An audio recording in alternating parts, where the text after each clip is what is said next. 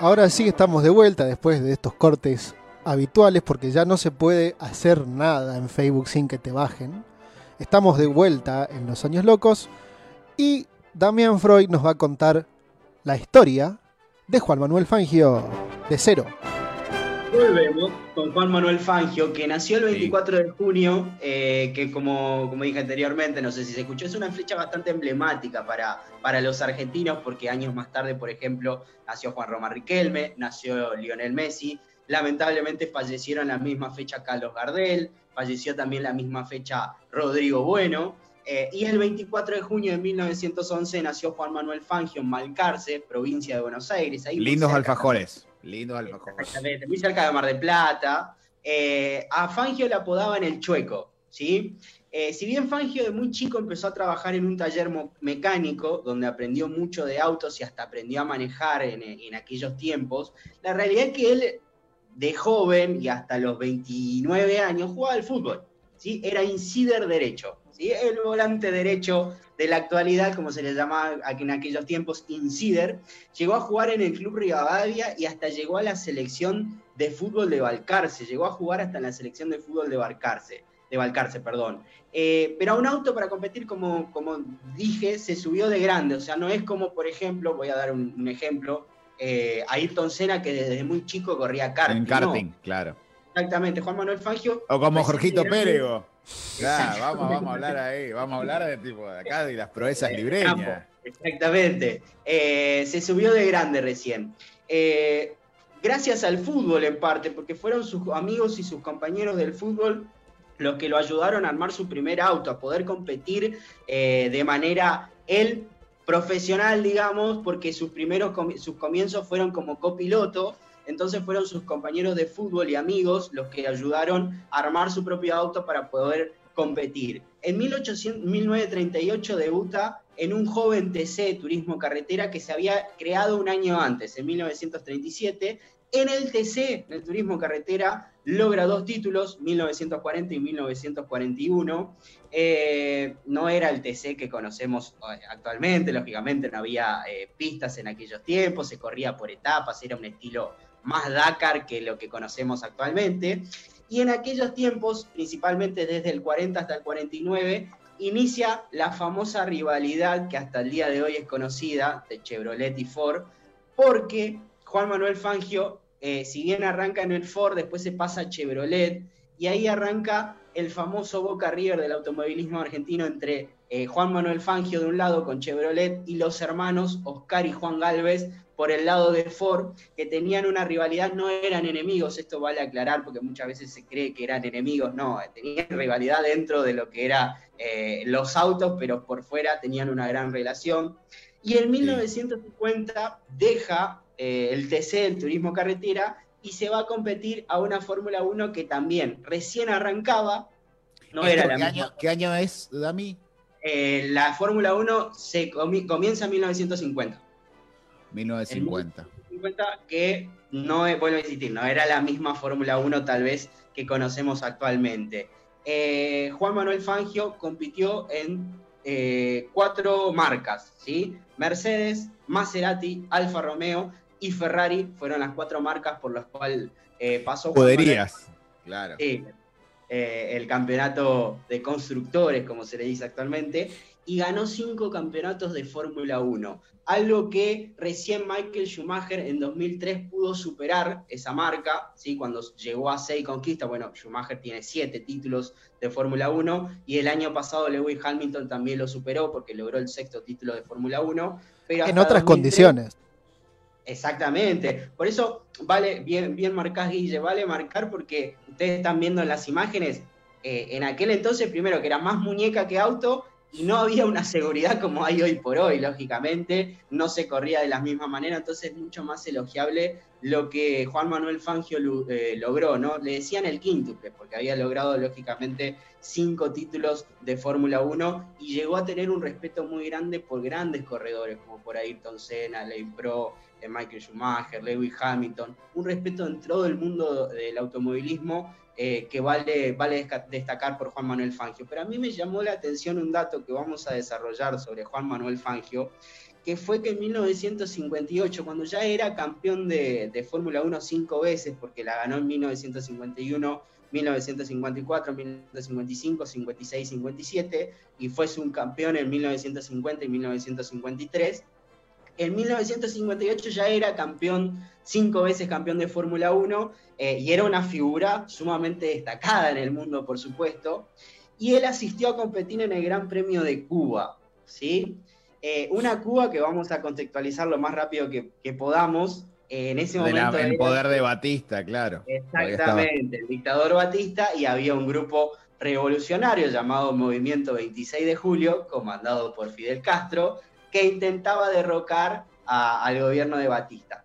El domingo 23 de febrero, la carrera se iba a, disputar el, lunes 24 de febrero de 1958, pero el domingo 23 de febrero eh, sintió una, presión de una pistola en su espalda y estas palabras que le dijeron muy amablemente, disculpe Juan, me va a tener que acompañar. Eh, sucedió en el hall del Hotel Lincoln de La Habana, mientras el quíntuple hablaba con sus mecánicos y su gran rival inglés, Stirling Moss, que hizo un leve movimiento y oyó, cuidado, si se vuelve a mover, disparamos. Así que eh, el presidente de Cuba, bueno, vuelve a existir, en ese momento era el dictador Fulgencio Batista. Eh, tenían intereses opuestos, por supuesto, la de Fidel Castro con la de eh, Batista. Batista con el Gran Premio de Cuba lo que quería era, como pasó acá en 1978, con un Gran Premio deportivo, tapar cosas que pasaban por detrás. Entonces la idea del grupo de Fidel Castro era todo lo contrario, por supuesto. Politizar, digamos, el evento. Exactamente. Eh, Fangio obedeció todas las órdenes que el secuestrador eh, le iba indicando, se subió a la camioneta y dice, los secuestradores decían, si nos descubren, estamos muertos, porque encima Fangio iba a cara descubierta. Fangio dijo, no me quieren traer una gorra, unos anteojos, no tenemos nada, Juan Manuel, como para ofrecerlo. Entonces, Aparte rubio, ojo celeste, claro, nada que ver. Claro. Este, Gringo, además, claro. Él en la frase le dijo, miren que me van a reconocer por la pelada, por eso les pido una gorra y unos anteojos, no tenemos nada, Juan Manuel, discúlpenos. Eh, lo fueron trasladando de varios lugares hasta llegar a una, una, casa ubicada en el barrio Vedado, El Vedado, que según quienes conocen Cuba es un barrio medio aristocrático de esa zona, de ese país, de esa isla. Y le pidieron disculpas un montón de veces a Juan Manuel Fangio porque la idea, a ver, la cosa no era con él, claramente, eh, sino que era justamente en busca de un objetivo. Eh, lo trataron muy bien, una mujer, por ejemplo, le preparó papas fritas a, a caballo, ¿sí? con milanesa, para que ustedes vean cómo, cómo lo trataron en ese secuestro. Durmió en una Durita debe ser la milanesa de, la, de, Cuba. ¿eh? La cubana, ¿no? Este, y al día siguiente, el día de la carrera, porque vuelvo a insistir, esto fue el domingo, la carrera fue el día lunes, a Juan Manuel le ofrecieron diarios y una televisión para mirar la carrera, pero se negó porque él dijo, yo no puedo ver la carrera porque tengo ganas de estar ahí, eh, y no estando ahí, lógicamente, no tengo muchas ganas de verla pero hubo algo particular en esa carrera. La carrera duró solamente seis vueltas. Porque hubo un accidente fatal ¿sí? de uno de los, de, los autos que estaban corriendo ese gran premio, que terminó generando muertes, ¿sí? se despistó, llegó hasta las tribunas, hubo varios muertos, seis muertes y 40 heridos. Eh, y Juan Manuel Fangio le terminó diciendo a los secuestradores, muchachos, creo que me salvaron la vida, porque si yo estaba ahí, probablemente hubiese estado en el accidente e incluso el auto que él estaba por subirse también tuvo algunos desperfectos que pudo haber terminado en un accidente fatal. Entonces le dijo a los secuestradores, muchachos, me han salvado la vida porque pudo, pudo haber estado ahí y no sé si hubiese estado vivo. Eh, fue liberado al día siguiente, estuvo 27 horas secuestrado eh, y no sabían cómo liberarlo. ¿Por qué? Porque si lo dejaban en la calle, iba a venir gente del gobierno de Batista y lo iba a terminar matando y iban a terminar culpando al movimiento que lideraba Juan Manuel Fangio, eh, perdón, eh, Fidel Castro. Entonces Juan Manuel Fangio termina... Mirá, el dato que está tirando Damián, ¿vieron? Tipo, tipo sabe. La, guerrilla cubana fue liderada por Juan Manuel Fangio. Eh, pero bueno, Fangio se le ocurrió la idea de que llamen al embajador argentino que era el primo del Che Guevara, ¿sí? Raúl Guevara Lynch, Entonces, mediante ese contacto lo terminan liberando a Juan Manuel Fangio.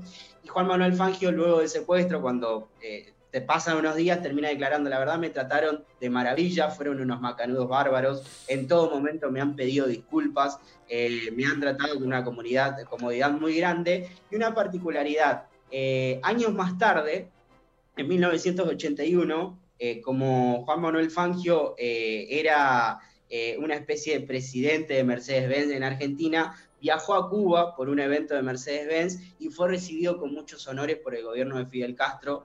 Le pidió disculpas por aquel secuestro, Juan Manuel Fangio lo entendió, dijo, entiendo que había un motivo que ustedes estaban buscando y lo, comprendí perfectamente. Eh, y vuelvo a insistir, nunca hubo un reproche de aquel secuestro porque en todo momento declaró que lo han tratado de maravillas. Lamentablemente Juan Manuel Fangio falleció el 17 de julio de 1995 producto de una bronconeumonía, ¿sí? problemas, eh, crisis respiratorias, y una particularidad de Juan Manuel Fangio, eh, que en el año 2007, en el programa, no sé si ustedes recordarán, creo que sí, El Gen Argentino, que conducía Mario Pregolini, que se buscaba eh, el mejor argentino de todos los tiempos, Juan Manuel Fangio salió tercero, primero salió José de San Martín, segundo René Favaloro y tercero Juan Manuel Fangio. Vuelvo a insistir lo que dije al principio, eh, antes de que esto arrancara. Capaz que la figura de Diego Armando Maradona suele tapar a algunos deportistas que hemos tenido de elite y grandes, consagrados en, el deporte en que se desarrollaban, pero me parece que destacar a Juan Manuel Fangio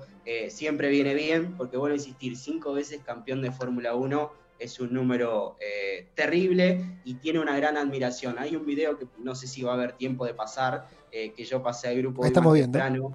Eh, del saludo y del encuentro con Ayrton Senna y que va a dar pie a alguien que voy a hablar en los próximos programas, que es justamente Ayrton, que si bien no es argentino, es un ídolo del deporte, pero vuelvo a insistir, la admiración de todo el automovilismo por Juan Manuel Fangio vale destacar. Juan Manuel Fangio tiene un museo en su ciudad, en Malcarce, tiene el autódromo de Balcarce con su nombre. Lamentablemente el autódromo está inhabilitado después de lo que fue el accidente fatal de, que le quitó la vida a Guido Falacci el 13 de noviembre del 2010, del 2011, perdón.